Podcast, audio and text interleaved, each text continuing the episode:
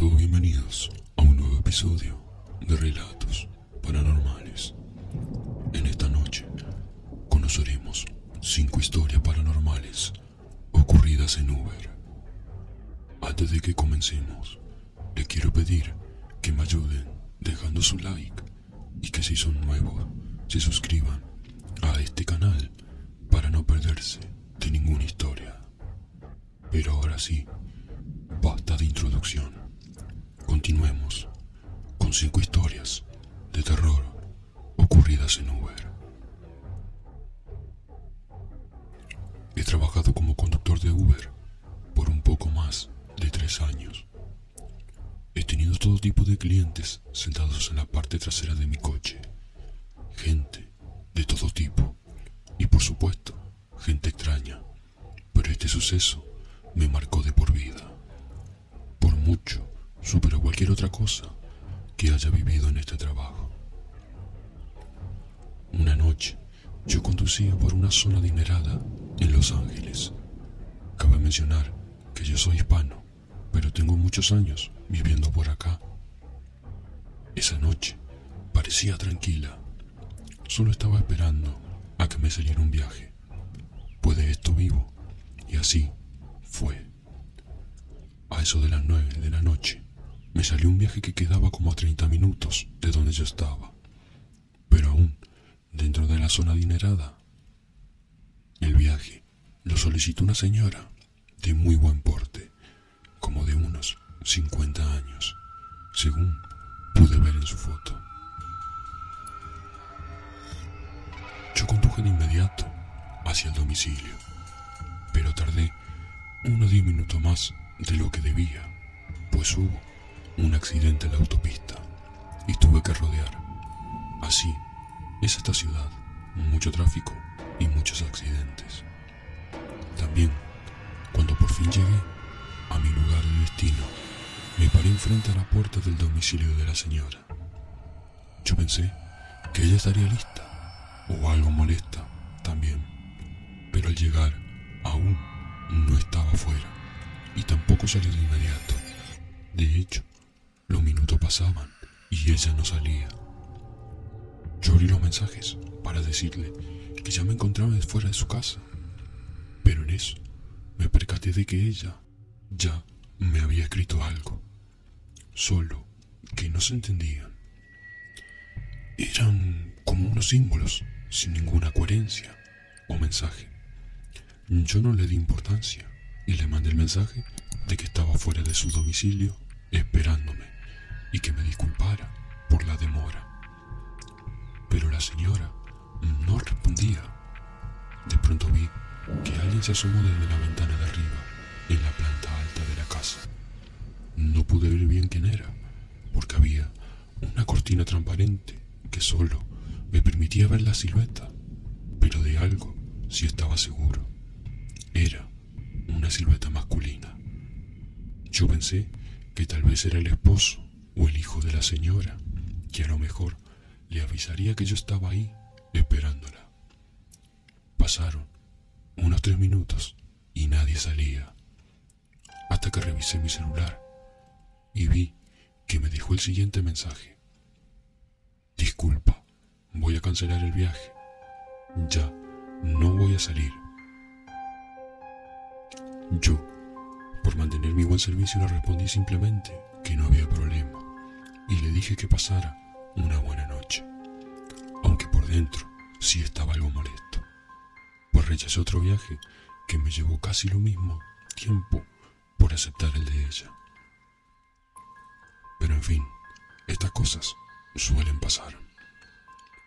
No es algo raro que te cancelen los viajes sin importar que hayas llegado, así que solo me fui de ahí. La noche transcurrió normal. Tuve algunos viajes durante esa noche y después me fui a casa a descansar. Al día siguiente, recibí una llamada de la compañía de Uber, pues me decían que la policía me estaba buscando para interrogarme, ya que la cámara de seguridad de una casa había captado mi coche afuera, y en esa casa le habían quitado la vida a una mujer de una forma salvaje. Las cámaras me situaban en la escena del crimen, momentos antes de aquel terrible suceso. Yo estaba muy desconcertado. Fui de inmediato a la estación de policía, pues quería deslidarme de cualquier cosa. Ahí me entrevistaron y me dijeron que le mostrara los mensajes que intercambié con la víctima, que por supuesto se trataba de aquella señora que la noche anterior me había cancelado el viaje. Yo le comenté que había visto una silueta masculina asomarse por la ventana, pero que no me pareció nada raro, y por eso solo decidí irme. Ya después me dijeron que la señora vivía sola, quien a quien yo había visto era el asesino, quien por cierto se encontraba prófugo. También creía que quien me envió el mensaje diciéndome que cancelaría el viaje había sido él. Al terminar de ser interrogado, me fui a mi casa entre lágrimas, pues no podía con la culpa de qué hubiera pasado si yo hubiera llamado a la policía o si me hubiera quedado ahí. Muchas cosas pasaban por mi cabeza, pero no había forma de saber de que eso estaba sucediendo y que la mujer se encontraba en peligro. A este tipo de cosas estamos expuestos lo que nos dedicamos a este oficio. Y no me dejarán mentir lo que escuché en mi relato. Yo sigo trabajando de Uber, pero mucho más paranoico en cada viaje. En fin, esta fue mi historia. ¿Qué tal? Me llamo Gustavo. Hace aproximadamente dos años trabajé como conductor de Uber en mi ciudad. Fue por un periodo de tiempo muy corto, pues justamente este suceso me hizo renunciar. Y pronto se darán cuenta ustedes, hubieran hecho lo mismo. Yo trabajaba por las noches, pues era cuando había menos conductores de Uber. Y en general, a mí me gustaba mucho conducir de noche, aunque no lo crean. Por lo menos en mi ciudad, sí ganaba mucho más que cuando trabajaba en el día. Pero en fin, esa vez yo salí de casa eso de las 10 de la noche. Hice algunos viajes y como eso de las 2 de la madrugada me salió uno que dudé mucho en tomarlo. Pues el cliente quería que lo llevara a un lugar muy lejos que estaba en una carretera muy lejana. La verdad, sí me daba miedo por el peligro que es andar en esos lugares tan tarde, más que nada por el crimen organizado.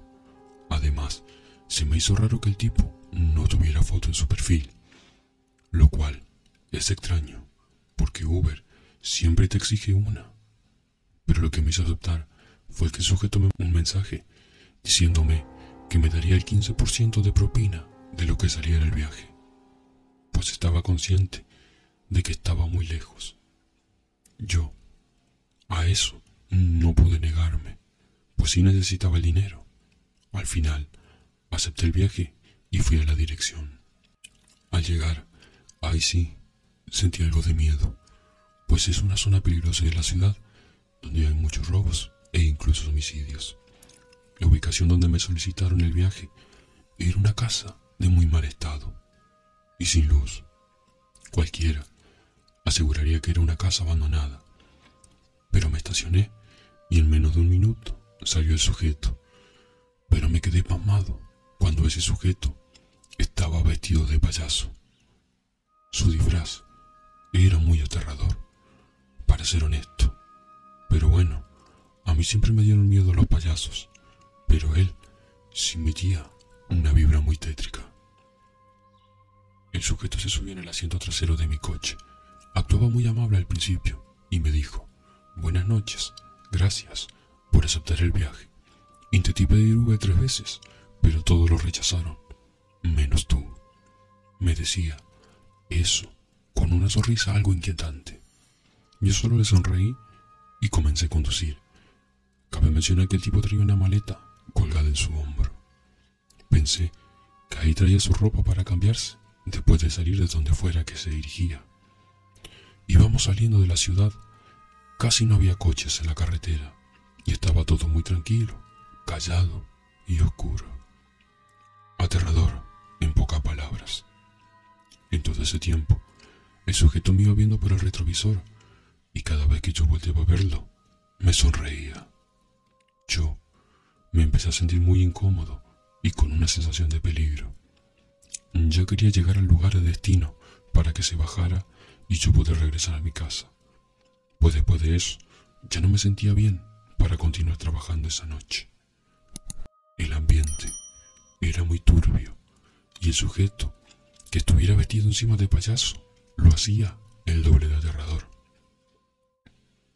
Por fin nos estábamos acercando al lugar del destino, pero no había nada ahí, era solo monte. Llega al final de la ruta, pero literalmente en medio de la nada. Yo me orillé y le pregunté, ¿es aquí? Él me respondió sonriendo que sí, gracias por el servicio, y me dio la propina que me había prometido.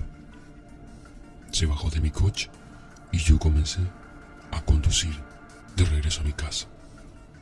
Mientras me estaba alejando, pude ver por el retrovisor al sujeto, parado a la orilla de la carretera, observándome, viendo cómo me estaba alejando y sin quitar esa macabra sonrisa de su rostro. Yo aceleré lo más que pude para salir de la carretera y conduje directo a mi casa. Al llegar por fin a mi casa, saqué de mi bolsillo el dinero que el tipo me había dado y noté algo perturbador en dos billetes. Estaban manchados de rojo. No sé si decirles si era sangre, pero parecía. Yo dejé el dinero en un cajón y no quise tocarlo ni gastarlo. Me fui a dormir y hasta ahí quedó. Pasaron unos días y una tarde me encontraba viendo las noticias con mi madre. Y ahí lo vi. Era el reportaje de que se buscaba ese payaso. Estaba prófugo, ya que era responsable de la muerte de tres niños, a quienes trajo a su domicilio, y después pidió rescate a sus padres. Los padres pagaron, pero aún así les quitó la vida. Sabía que era él, porque lo habían captado varias cámaras de seguridad y en su domicilio encontraron pertenencia de los niños. Aunque sus cuerpos habían sido encontrados fuera de la ciudad en una zona baldía. Esto era como de una película. Mi cabeza empezó a unir todo lo que pasó esa noche y no podía dejar de pensar que tal vez en esa maleta llevaba a uno de esos niños. Yo estaba aterrado. Por supuesto que fui a dar mi declaración a la policía y no pasó ni una semana cuando lo encontraron. El tipo está cumpliendo su condena actualmente. Yo por supuesto que renuncié apenas me enteré de todo. Sin duda, lo que nos dedicamos a esto, nos exponemos a muchas cosas, incluso a un asesino que se sube a nuestros coches.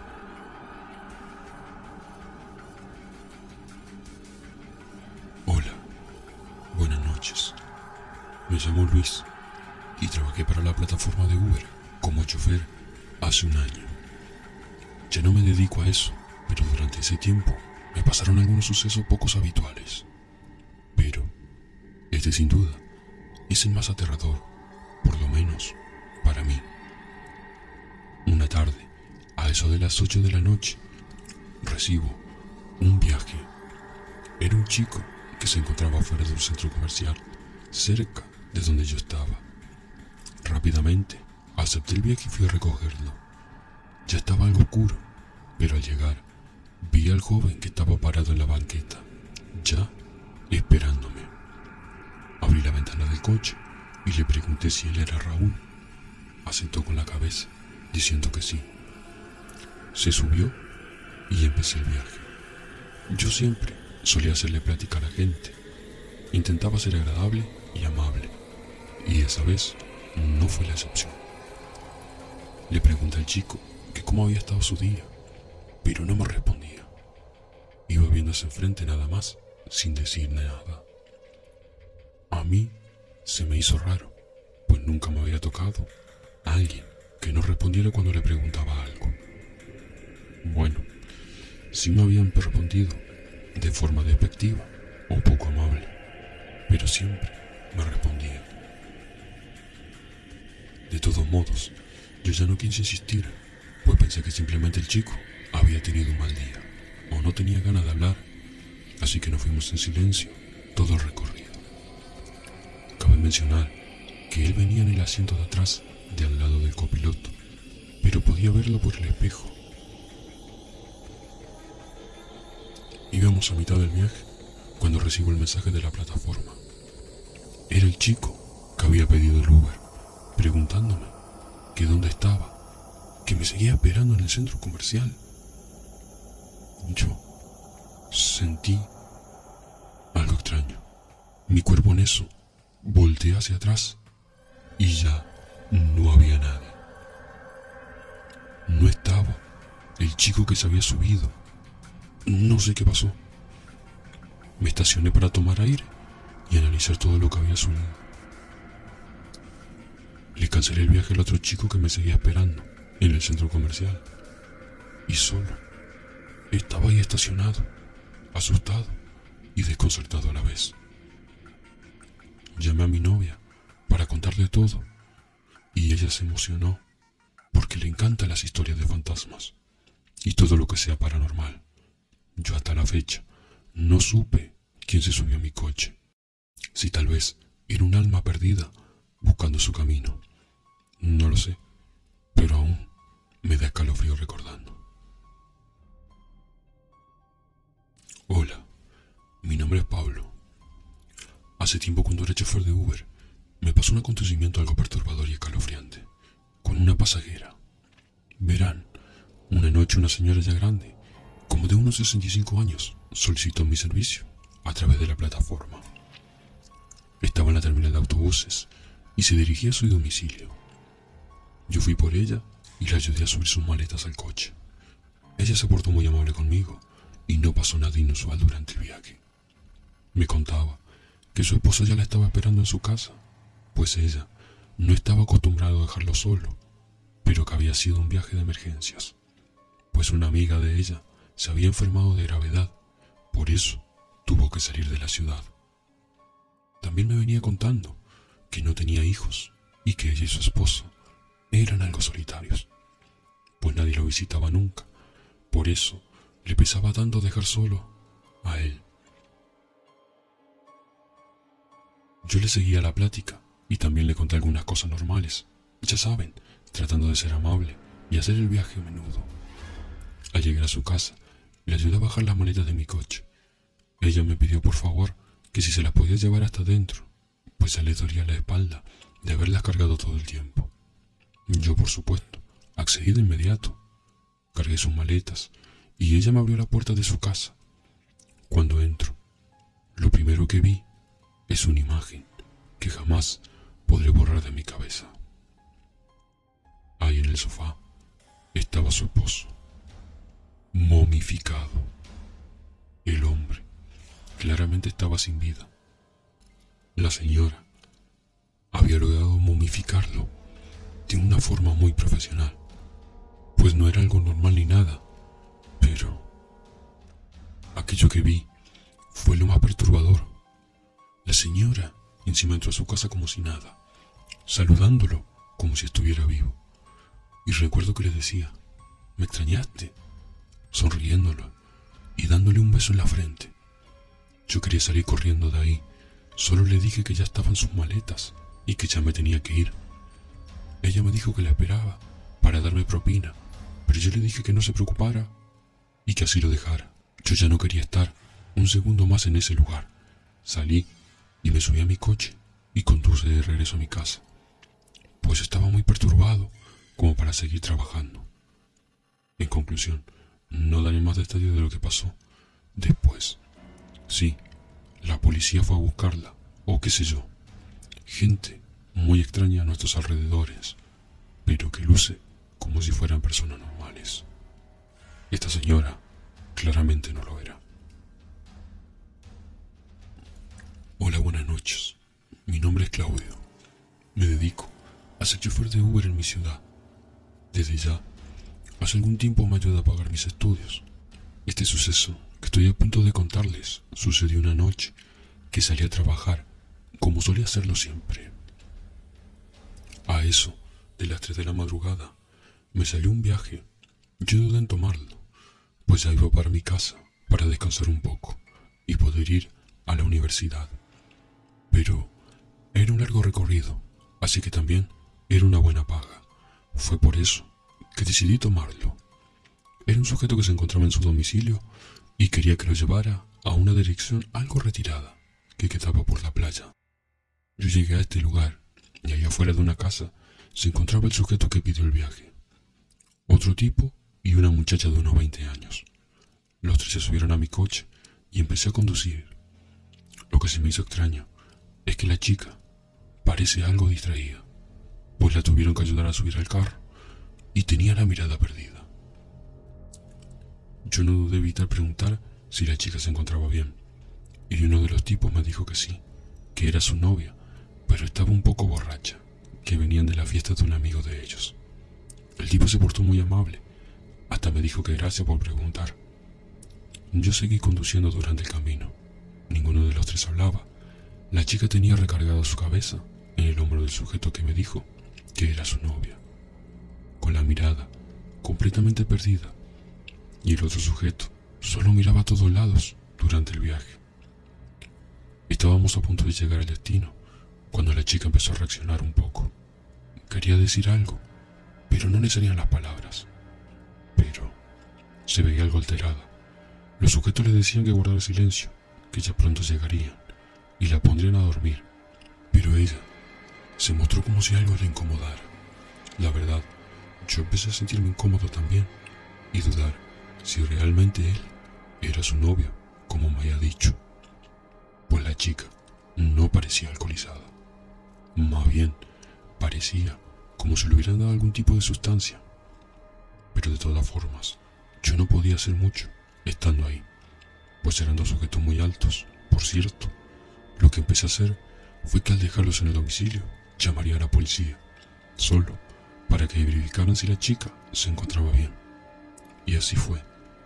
Los dejé en aquel lugar, que era una pequeña casa en el monte, ya muy afuera de la ciudad. Ellos se bajaron y bajaron de inmediato a la chica. Yo me retiré y llamé a la policía solo para reportar la situación. Le di la dirección y me retiré a mi casa.